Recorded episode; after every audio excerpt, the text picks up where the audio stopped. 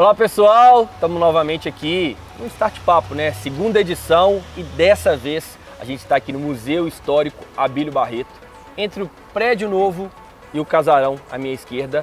E a gente fez um investimento dessa vez para o primeiro entrevistado da segunda edição do Start Papo. Estamos trazendo aqui um cara que tem muita história, né? 10 anos aí que vem colecionando sucessos aí na, na, na área de investimento e como promover tecnologia Seja muito bem-vindo, Rodrigo Esteves. Obrigado, Lucas. Obrigado, obrigado, Silvana, pelo convite. Já me chamou de velho no começo, mas é.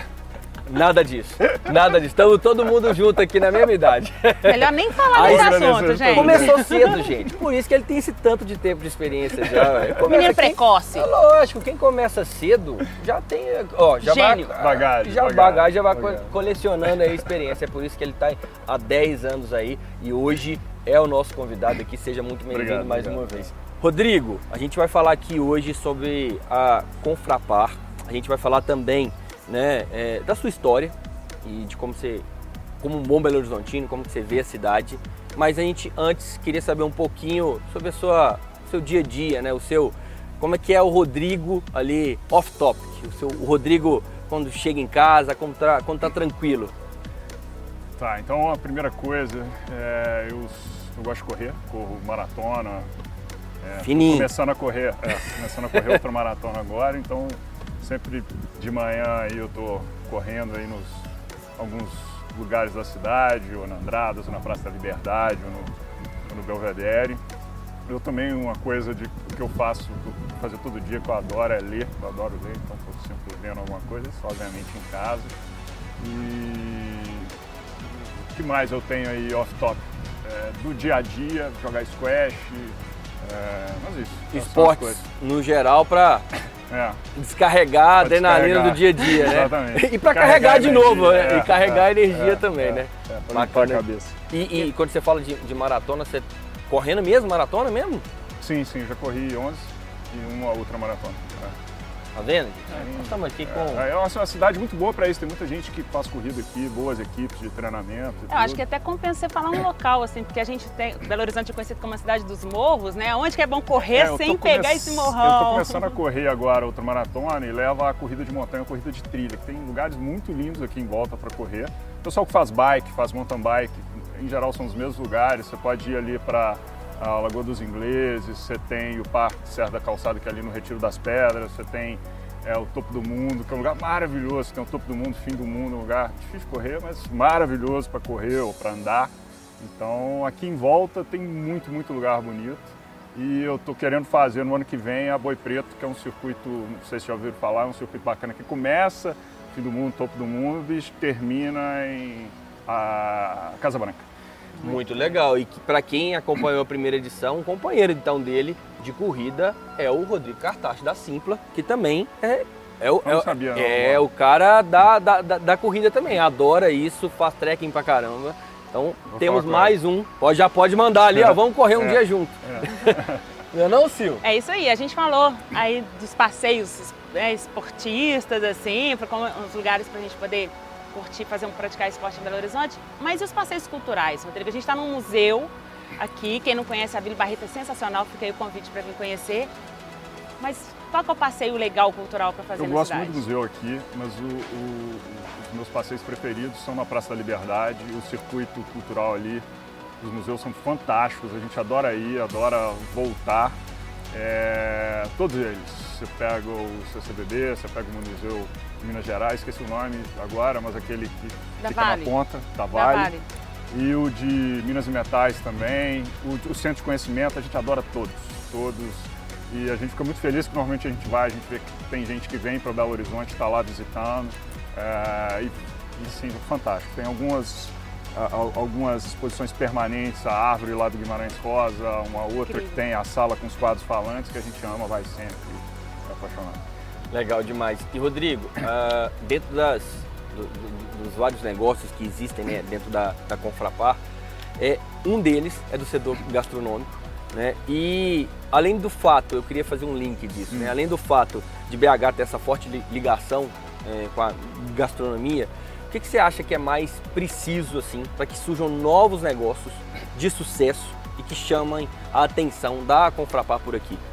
Aqui, aqui em Belo Horizonte já tem hoje, eu acho que um fator que é muito importante para negócios de sucesso, negócios com grande potencial de crescimento, que é, é muita gente boa sendo formada.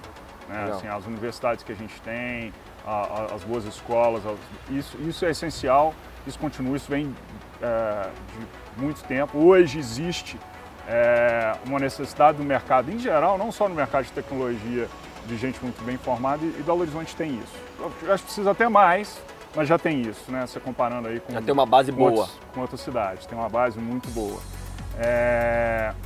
Além disso, é, é, importante também estabelecer, é, se conseguir pegar o pessoal que está no. Quando a gente fala no mercado de tecnologia, estabelecer conexões entre o pessoal. É, tem pessoal que fala, a gente precisa fazer mais sinapse aqui, né? fazer mais uhum. conexões. Uhum. Isso eu acho que a gente ainda como mineiro faz menos do que em outros lugares, talvez o pessoal de São Paulo, o pessoal de Florianópolis e outras cidades. Mas eu acho que o mais importante é isso mesmo, é ter gente boa sendo formada, que aqui a gente tem bastante. Ah, é o mais importante para a gente ter no, é, negócios promissores, negócios de grande crescimento, não só de tecnologia, mas em outras áreas também. Rodrigo, aproveitando esse papo de gastronomia aí, que já está me abrindo apetite, gente, toda hora eu falo de comida, você já sabe que eu já adoro, né? Me fala aí, vamos pegar a memória afetiva da barriga. Hum. Qual que é o prato preferido do Rodrigo que te lembra aí a cidade e que um local também aqui que, que, que bacana que você gosta de ir? Tá. Falando da gastronomia. Prato preferido, é, assim, não, é, não tem um local, é a dobradinha que minha sogra faz. Mas assim, um prato preferido local, eu adoro, eu adoro chapuri. É, pampulha. Ela, pampulha comida mineira, adoro comida mineira, mas ali tem uma galinhada, tem inúmeros pratos bons, é até difícil escolher um do Chapuri, eu vou lá e fico feliz com quase tudo que eu como lá. Você é fã da comida mineira então? Sou fã da comida mineira, sou fã da comida mineira e sou fã da comida de, de, de bar também. Né? Você, aqui, nos bares em Belo Horizonte, se come muito, muito bem. É, eu adoro ir no Bar do Antônio para comer. Uhum. Assim, eu acho que eu já fui mais no Bar do Antônio por causa da comida do que por causa da bebida. Quer dizer, obviamente, vai lá e bebe, mas assim. Tô lá, vou beber. Pra almoçar e pra uhum. comer o que tá lá e são inúmeros. É, é difícil escolher um ou duas. Eu adoro é, frango molho pardo, é, aí do Maria das Tranças. É, ah, tem muito tradicional. Não, e um tira-gosto então, falamos dos pratos, falamos um tira-gosto também. Tira o tiragosto é o carnoba do Bar Antônio. Carnoba? É, carnoba. Pra quem não Carne conhece... Carne com taioba e hum. uma batata e com tanto Gente, de tchau. molho. Vou ali, já volto. Esse, esse é o que eu lembrei agora, mas tem, eu acho que é muito injusto porque tem outros maravilhosos. Mas o que eu lembrei agora pra é quem, Por isso que eu pedi pra explicar. Pra quem não é de Minas, é a indicação aí do carnoba. Isso. Hum, taioba é bom demais. É, o ca... torres de barriga, vários lugares. É, tem o picolé de mineiro, é, da mercearia 130. Tenho, mas o melhor ainda, de um bar, que agora esqueci o nome dele, que fica na Palmira. Eu vou lembrar daqui a pouco. Daqui a pouquinho vai vir é. na memória dele. Torres de Barriga, maravilhoso. Ó, já deu várias dicas aí. Pra que, que eu perguntei, gente? Eu vou ali e já volto. Pode ser? Não, não propaganda. Não, tô só começando.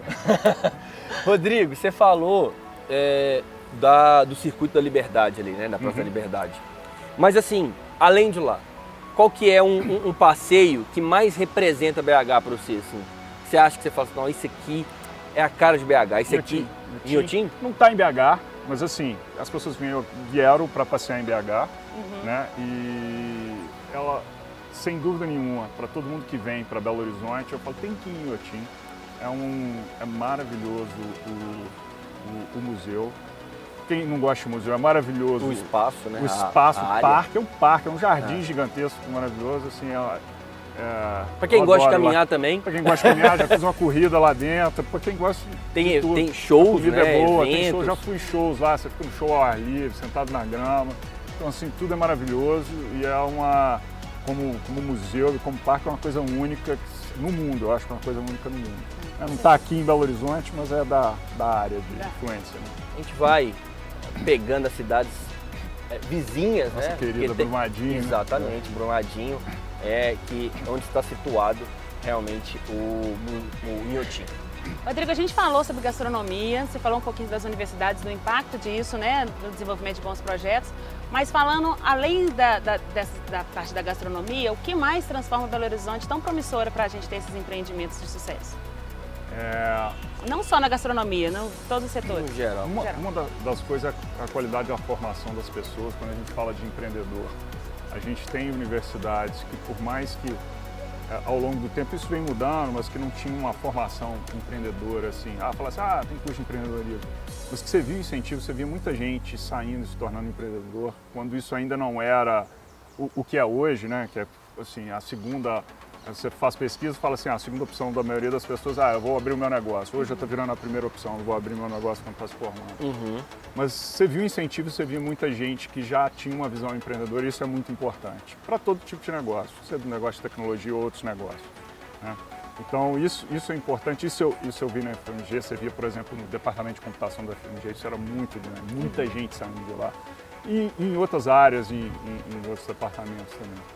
É, é interessante aqui, talvez se, se olhar para uh, uma característica dos empreendedores mineiros, será que a gente pode conseguir fazer uma distinção? Mas a gente vê o pessoal muito focado, muito concentrado no, no, no que está fazendo. Às vezes, quando um dos riscos do empreendedorismo é, é, é, é, é falta de foco, né? Você não ter.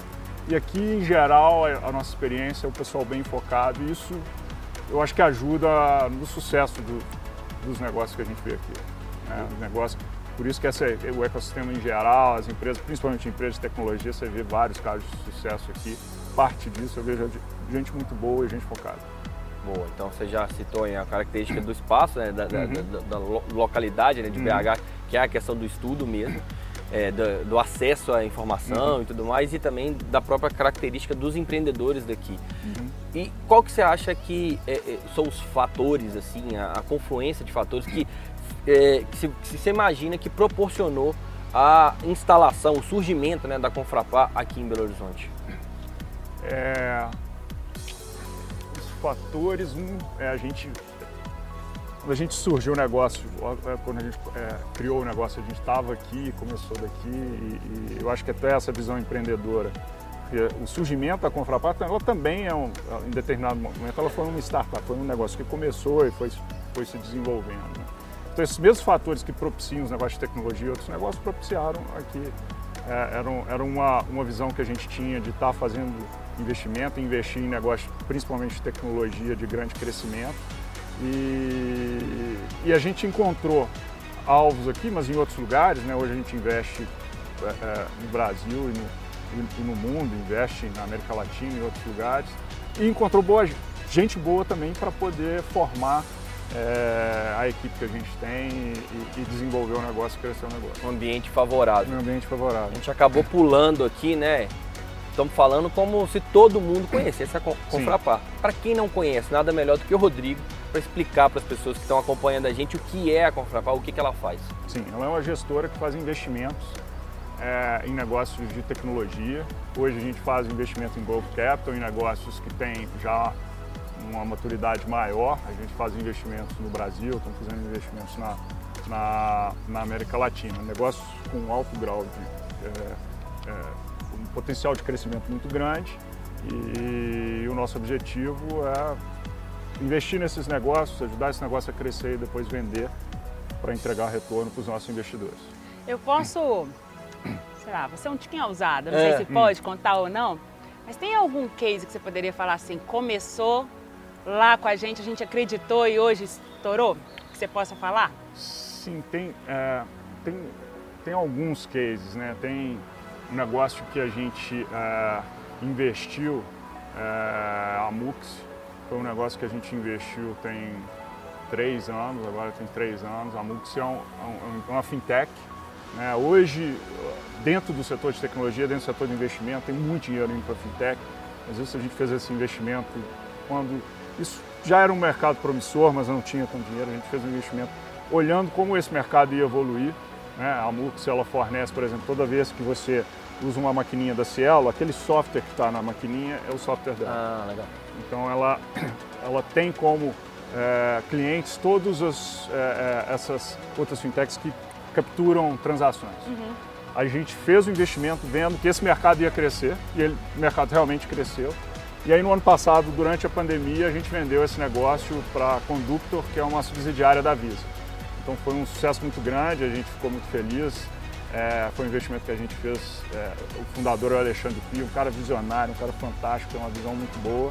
E, e, e, que foi claramente assim, a gente viu a oportunidade, viu que o mercado ia crescer, investimos na empresa, apostamos no, no, no, no PI e tivemos sucesso depois aí de três anos. A gente teve sucesso, conseguiu fazer uma saída bem legal vendendo para Conduta. Pode falar os números?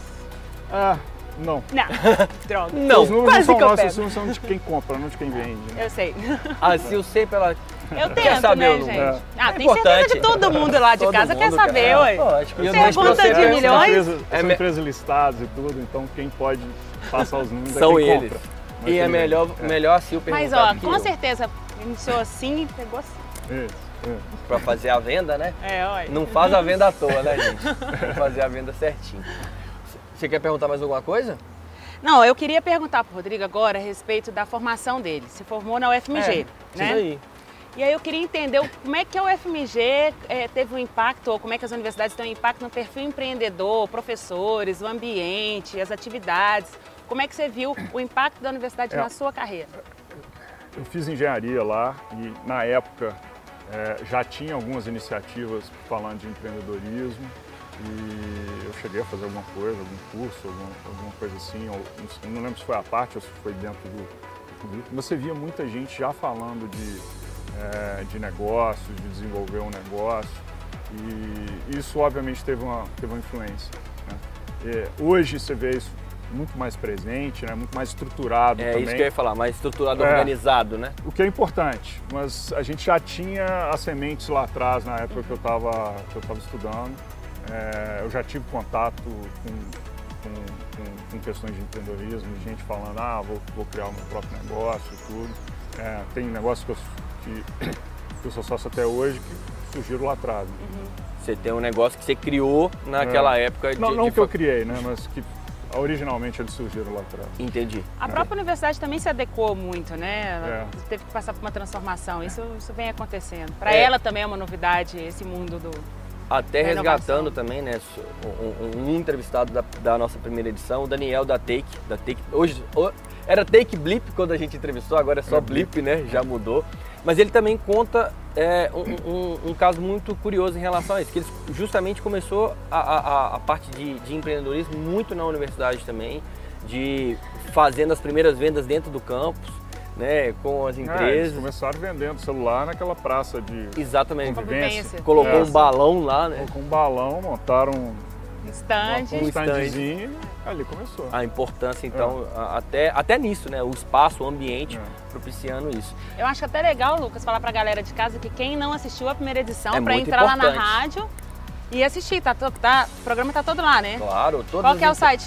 rocktronic.com.br, você vai acessar, na capa vai ter lá Start Papo lá em cima, só clicar, você vai ver todas as, as cinco entrevistas é, que a gente fez, só resgatando, né? Rodrigo Cartacho da Simpla, Daniel da Take Blip, hoje só Blip, é, Max da Max Milhas, Léo Fares da Concert e a Mônica Hawk da Solids. Então, cinco entrevistas imperdíveis, vale muito a pena vocês acompanharem lá. É e hoje nós estamos aqui com o Rodrigo Esteves da Confrapar. Rodrigo, ainda sobre a sua questão, é, é, a sua a parte educacional, né, da sua, Uhum. da sua formação. Você fez um, um MBA nos Estados Unidos, Isso. né? E apesar de ser um momento ali, num momento e com um foco bem diferente, né, da sua graduação, eu Uhum. acredito.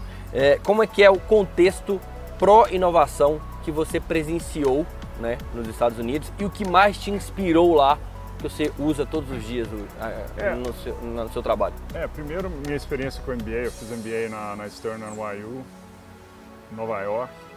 Foi fantástico, porque assim, morar em outro lugar e ter contato em geral, todos esses MBAs, você tem gente do mundo todo, então não é só você estar nos Estados Unidos, mas você está em contato com gente do mundo todo, isso ajuda muito, abre realmente os horizontes, as perspectivas, né?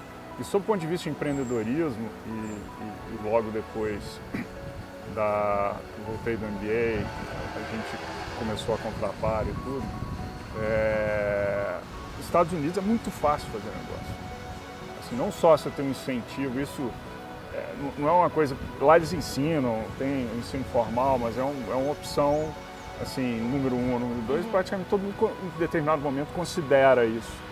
Então é natural, é normal, as pessoas abrem um negócio, não dá certo, fecha, faz outro, ah, deu certo, continua fazendo. Faz parte do processo. Faz parte de um, de um, de um processo que, às vezes, do ponto de vista da educação formal, começa com as crianças mais novas. A gente vê as barraquinhas de limonada, né? Na borda lá, aquela coisa. A gente brinca e acha que é. Não, não é sério. a é barraquinha é de limonada é a primeira experiência de empreendedorismo. E tem aqueles menininhos pequenos assim, ah, compra minha limonada aqui e tal. É, esse, esse é um dos exemplos. Tem a cultura do empreendedorismo, tem uma cultura em que permite você é, tomar mais risco, é, ir buscar fazer um negócio, não ser bem sucedido, é, fazer um negócio de novo. Então, culturalmente, isso isso obviamente influencia. É, é uma cultura que a gente no passado aqui no Brasil não tinha, está começando a desenvolver, mas que lá é, é, é padrão. Uhum. Faz é natural, né? É natural. Tá. Pegando essa, um paralelo de lá para cá, o que, que, você acha que é importante para Belo Horizonte não perder esse bonde aí, da, tanto da histórica quanto no futuro? É, o, o, que a gente olha sob o ponto de vista de Belo Horizonte ou, é, ou no Brasil, a gente tem que olhar Muitas vezes a gente olha muito para o local, só para aqui, ter, ter uma visão mais ampla. Quando a gente está pensando em negócio, quando a gente está pensando em oportunidades, quando vocês falaram de cidade, ah, o que, o que visitar? Sim, será que Belo Horizonte atrai gente de onde? Atrai gente do Brasil? Com o carnaval começou a atrair gente de todos os lados. Exato. Será que a gente atrai gente de, de outros países para vir visitar a cidade aqui também. Do ponto de vista de empreendedorismo, a gente está olhando só para o mercado local, só para o mercado brasileiro, ou a gente está olhando para o mercado no mundo? É, empreendedorismo, todo mundo fala de Israel. O que é Israel, o empreendedorismo, uma das coisas que é super legal, não existe a opção dele montar um negócio só para vender Israel. Israel é muito pequeno, sei lá, 5, 6, não lembro quantos milhões de habitantes, mas é muito pequeno. Uhum. Ele sempre monta alguma coisa que tem que ir para o mundo. Então, essa visão acho que é, que é importante.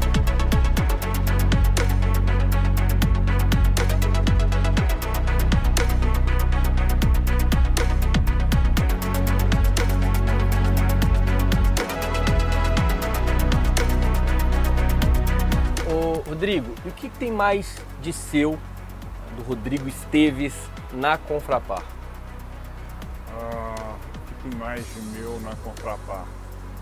É, acho que uma das coisas que, quando a gente criou a, a empresa, criou a Confrapar, é, a gente começou olhando para fazer investimentos em empresas de tecnologia, a gente estava é, juntando algum capital e tempo para avaliar essas empresas, eu falei, olha, é, o que a gente está fazendo aqui lá na frente precisa ser um negócio que tenha capacidade de investir muito, investir. É, eu falei a gente chegar a investir um bilhão, ter um negócio de um bilhão e, e depois potencialmente ampliar para outros tipos de investimento. Então um pouco da, da visão de futuro do negócio começou lá atrás, quando a gente estava começando a olhar as primeiras startups, começando a fazer investimento. Então isso, eu lembro da gente ter essa conversa, que a gente está começando agora, deve virar um negócio de, de um bi de investimento. Então isso tem. E você está falando né, de, de capacidade de investimento, você planejando lá no início uhum. do futuro e também de, de, de área de tecnologia, né? Uhum. Quais são as áreas hoje que vocês focam para investimento e qual que é hoje a capacidade de investimento da Confrapar? Sim, hoje é, a gente foca em negócio de tecnologia, é, a gente tem uma tese bem ampla, é, pode ser negócios que a, a, são tipicamente negócios de tecnologia, porque a tecnologia é o principal diferencial competitivo. É, a gente investe em negócio de software, negócio de hardware, negócio que tem manufatura, é, setor de é, fintech, edtech, agtech, saúde, educação, aplicado para é, marketplaces, então é bem, bem variado, relacionados com energia, é, a gente tem. É, então é bem amplo bem nosso, amplo. A, a, a gama de investimentos que a gente que a gente faz, mas sempre com essa pegada de tecnologia. E a capacidade de investimento? A capacidade de investimento. Nesse momento, os nossos fundos eles estão investidos, né? então e a gente está trabalhando a captação de um novo fundo que vai investir em negócios que a gente chama de growth, que são negócios aí que tem é, receita aí por volta de 30, 50, 100, 200 milhões. É, tipicamente a gente estaria fazendo neles aí o que no mercado se chama de Series B ou Series C uhum. de investimento. Né? Investimentos de 10 a 20 milhões de dólares em cada um. Legal. Mas esse é um fundo que a gente está captando agora e vai começar a fazer esses, esses investimentos no ano que vem. Eu acho que é legal também a gente perguntar é, é coisas estão relacionadas a, assim, Vamos supor, eu tenho um projeto, que tem, né, a turminha tá lá falando, opa, aquele é o cara do dinheiro, né? Se eu chegar com um projeto lá, apresentar para ele, ele pode investir em mim. Como é que funciona essa história de fundo? Se eu tiver um, um projeto, eu chego lá, tem que estar no início do desenvolvimento, eu tenho que ter um time bom, o que, que vocês avaliam?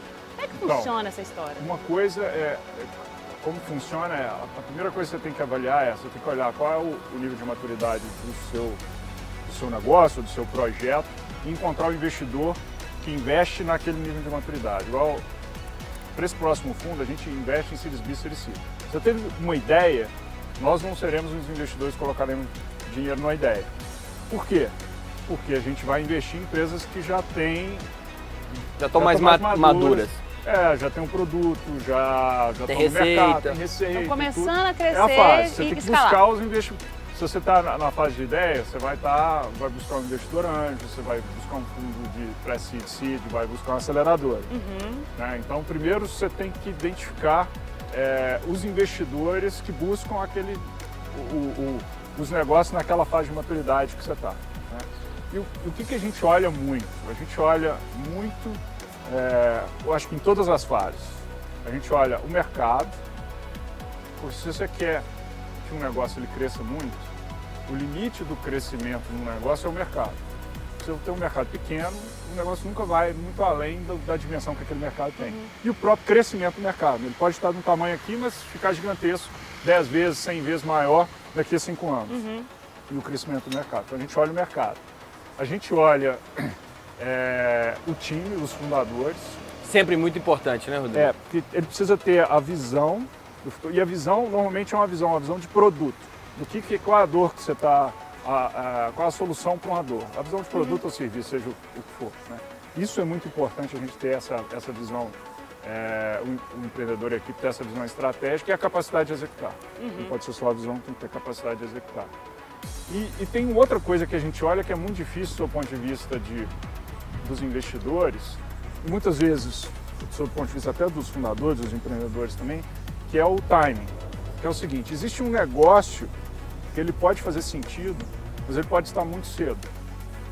Quer dizer, o mercado não vai estar maduro ou os potenciais clientes não vão estar demandando isso. Às vezes é um momento. grande negócio, mas a, a, tá as pessoas não estão preparadas para é. adquirir aquele produto ou serviço ainda. É, é aquela solução que, a, que aquele Palm, por exemplo. Hoje todo mundo tem o que era um, um Palm. Uhum. Na época que foi lançado, não tinha conexão ainda para você conseguir tirar toda a, aproveitar tudo que ele fornecia. Sim. Você não tinha a quantidade de aplicações de software hoje pode colocar no smartphone. Uhum. Então ele estava antes do tempo. Ele veio antes do tempo. Então a gente sempre tenta olhar, isso, isso é difícil. Tem negócios que são, fazem sentido, mas talvez você tenha que esperar três anos. Uhum. O cara já criou e está ali com aquele. Ou você pode ter o contrário, pode ter aqueles negócios que. Está muito atrasado. Passou, já. passou. Uhum. Perdeu não atrasou, não faz sentido. E dentro disso que você está você tá falando, Rodrigo, do time, é, tá me vindo muito à cabeça agora, você deve ter alguns negócios que devem tá, vão explodir aí com o 5G, né? Você está falando de tecnologia, de velocidade, o 5G chegando no Brasil. Como é que você, vocês já conversam sobre isso nas gente, empresas? É, a gente conversa, a gente busca ver qual que é o, qual que é o impacto disso e com certeza vão, vão ter oportunidades. A gente tem uma, um, um, negócio que é a, Unicoba, que é um negócio que está é, é, na, na, parte de tecnologia de armazenamento de energia em baterias e que, por exemplo, o 5G vai ser uma explosão para eles. Eles fornecem as baterias que vão em cada uma das torres que estão lá, das, das Tem estimativas que vai multiplicar por 3 ou por 5 a quantidade de, de, de, de torres que você vai ter que ter com 5G. Então é demanda direta, vai multiplicar por 5 a demanda que tem hoje por, por baterias, por, por, armazenamento. Esse é o impacto direto, mas é no, no, na, no fornecimento, né? no supply Sim. chain da, das torres. A questão da velocidade, das conexões, vão é, várias é, é, tipos de aplicações ou, ou, ou, funcionalidades que não eram possíveis porque você não tinha banda suficiente ou a banda era cara, vão se tornar possíveis agora com, com o 5G. E com certeza a gente está de olho nisso. Boa, boa. Rodrigo, a relação entre propósito e mercado de um empreendimento. Quanto que cada um é importante para fazer essa avaliação aí que afeta no investimento na hora que vocês vão fazer é. essa análise? Assim, a, a, questão do propósito ela é muito importante, o mercado é importante, o propósito também é muito importante. Agora, o, o, o propósito normalmente, o impacto dele no negócio está na motivação do, do, dos empreendedores, dos fundadores da equipe. É, assim, a vida de um negócio de grande impacto, um negócio que é grande, não é fácil. Né? Você tem momentos difíceis, você tem aquele momento que vocês vão achar que tá, tudo dá errado, e o propósito ajuda a segurar a da motivação. Mas eu não estou fazendo isso aqui porque é, simplesmente ah, eu quero vender uma coisa. Não, eu tenho um propósito com, com isso aqui. Ah, o pessoal de EdTech fala, eu quero melhorar a educação. O pessoal uhum. de HealthTech, ah, maior acesso à, à saúde.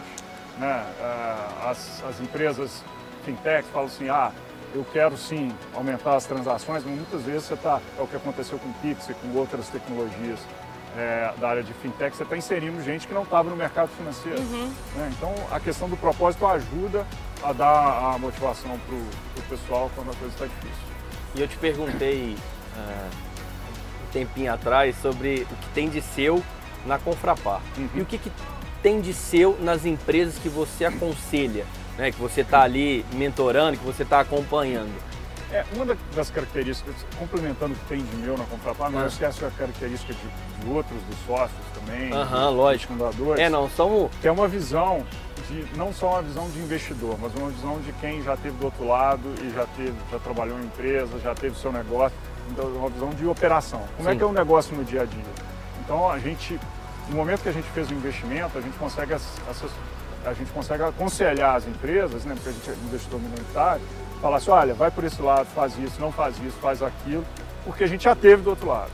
Não porque eu li num livro, porque Lógico, eu fiz MBA, não sei o quê, mas pela experiência que a gente já teve, isso a gente consegue é, levar a, a, até as empresas. São uns 10 anos aí, ó. São uns 10 tá anos. Tá vendo aí? É. Falou não achou bom. Não, você não, você, não achou, você achou ruim no início? Sabe como é que faz diferença? Não, não eu já quero, já quero aproveitar isso aí dessa jornada incrível para saber hum. qual foi o maior aprendizado que você teve considerando essa jornada toda aí dentro desse mundo do investimento. É, o maior aprendizado. É, acho assim, no mundo de investimentos, até na, minha experiência empreendedora anterior, é a importância da, da, da resiliência. Da, o propósito ajuda na, na resiliência, mas da resiliência. O pessoal que tem um objetivo, tem uma missão, vai lá, executa, não deu certo, refaz.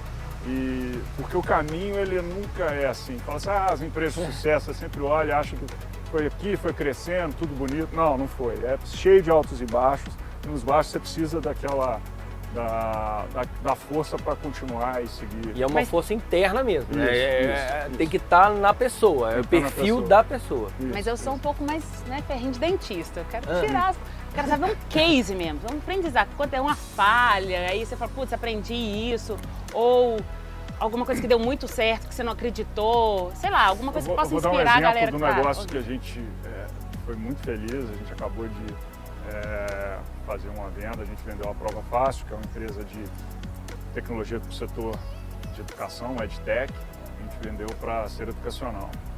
E, e, é uma coisa que, acompanhando o, o Adriano, que é o, é o, fundador, o CEO do negócio, a gente viu ele passar por momentos difíceis. Tinha um momento que a gente tinha uma questão no software lá que precisava que dava um percentual de erro quando o software ia fazer algumas correções.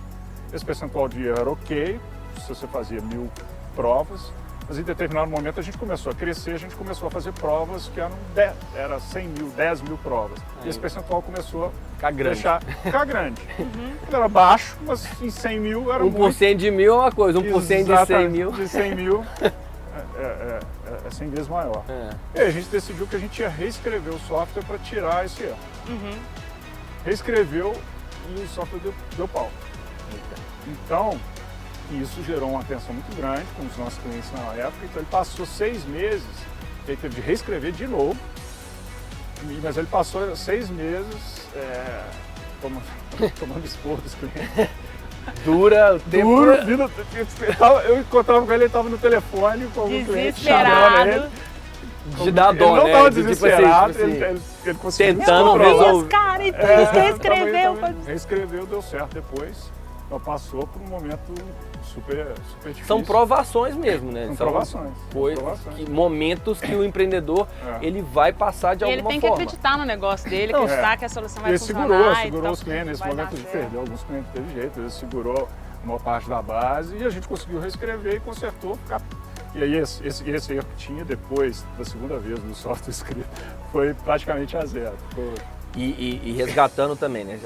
Você falou do- da resiliência, você falou do, do- do empreendedor, do CEO, do founder, mas também a importância da equipe Da nesse, equipe nesse momento, né? É, Porque se o cara todo. tá sozinho, ou se É. a pessoa tá sozinha, se a mulher tá sozinha naquele momento ali, responsável pelo, pela empresa num todo e não tem uma. É, eu falei do Adriano que É lógico, é o exemplo. Mas estava todo mundo Sim. segurando a onda lá. Os, desenvolvedores reescreveram o negócio mais, mais, mais possível, Da história, né? O pessoal de atendimento todo engajando com os clientes para segurar, o pessoal de vendas também engajando para segurar. E eu imagino que também os clientes, mesmo nessa, nessa dificuldade, também entendendo, o, mesmo cobrando, querendo melhorar, mas também é, é, indo junto com. teve, com- teve uma boa vontade. pessoal, porque uma boa vontade. quando é um É. negócio que. Se o cliente também não ajuda, É, e tem que ter essa parceria também, né, Rodrigo?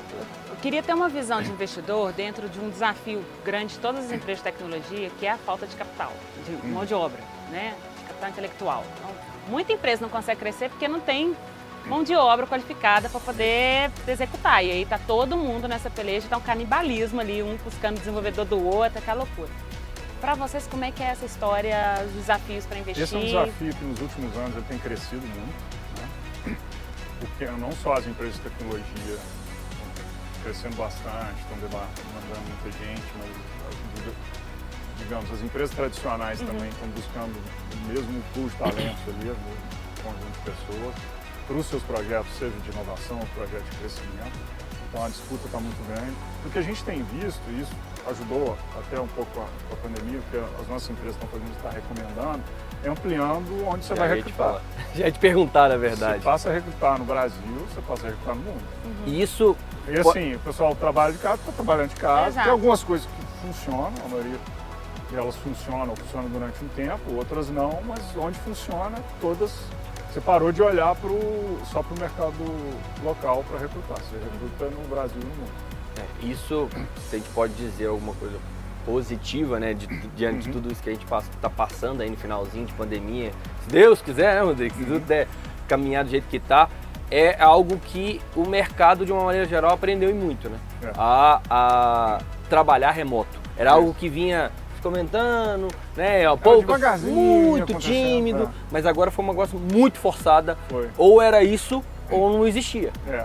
E isso você notou é, é, é, muito no mercado e as startups já, já acabam que estão mais preparadas para isso, você acha? Não, não, não, não. Totalmente, porque você já tem as ferramentas, você já tem o entendimento interno, os processos para fazer que isso seja viável. Com a pandemia você teve de criar isso de uma hora para outra. Exato. E, e aí você corre rápido, e aí você já. Assim, quem não está recrutando gente de outros lugares e deixando gente em home office em outras localidades é porque não quer. Porque isso é a- a- só assim você vai resolver. Porque a outra opção é formar mais gente. Formar mais gente leva o quê? Leva tempo. Leva tempo, É. né? Não tem essa opção. Tem que crescer agora. Você precisa das pessoas agora. E um desafio que, que, que vem né, acarretado aí junto com essa ideia de contratar fora é a questão da, da língua, né? Que também é Sim. outro entrave, que a gente vê tanto empreendedor massa que, que tem aí é, um bom projeto, mas tem essa entrave da língua inglesa para poder. Sim. Pra, é, isso é importante porque assim, você, tem, você vai estar olhando um negócio, em vários negócios, você vai ter que fazer negócio no mundo, você tem que falar inglês. A gente devia falar espanhol também, porque do lado só tem gente que fala espanhol. Qua- né? Quase Na que América obrigação, Latina. né? É. É, mas o inglês é essencial para você fazer negócio no mundo. E sob o ponto de vista dos fundos, em determinado momento você vai buscar vender a empresa. Tudo bem, se você fizer IPO, está mais tranquilo. Uhum. Mesmo assim, parte significativa dos investidores vai ser Pra lá fora. lá de fora. Então, para vender depois o negócio, em geral você precisa tá, comunicar em inglês. É, tem que ter. Um off aqui, Rodrigo, hoje chegamos aqui, chegou mais cedo, já estava na sua reunião, né, Rodrigo? Tá. Duas reuniões, uma em inglês, para quê? Justamente para captar e Isso. tentar verdade, deixar o fundo mais forte. Ajudando, é, ajudando a captar Na verdade, ele não queria que empresas. você ouvisse. Ele falou, vou falar inglês, que aí o Lucas não vai. Brincadeira. É, inglês Menino é internacional, esse Lucas My entende. English is perfect. Ah, Olha só, ô, Rodrigo, pra gente encerrar, Hum. com a sua visão de futuro, né, daqui a 100 anos, prospectando aí para 100 anos, o que, que você acha, a gente aqui no Museu Histórico Abílio Barreto, o que, que você acha é, que estará aqui no, no lugar desse museu, assim, vamos dizer assim, para representar mesmo, né? É, o- o- tem a locomotiva aqui atrás, né? Se pudesse fazer uma substituição que ajudará, que vai ajudar aí a contar mesmo a história da cidade de Belo Horizonte. O que, que vai Belo ser a Horizonte- história daqui a 100 anos? Exato. Acho que, sem dúvida nenhuma a gente vai falar. De Belo Horizonte também. É, de Belo Horizonte, é de Belo Horizonte, sem dúvida nenhuma a gente vai falar da, de hoje o- a, a cidade ser um hub de tecnologia, negócio de tecnologia, de grande crescimento, a gente vai falar disso. É, eu acho que a gente vai falar de ser um, um- um hub cultural, quando a gente fala de gastronomia, quando a gente fala de, é, de outros movimentos culturais, eu acho que a gente vai estar falando é, mais disso.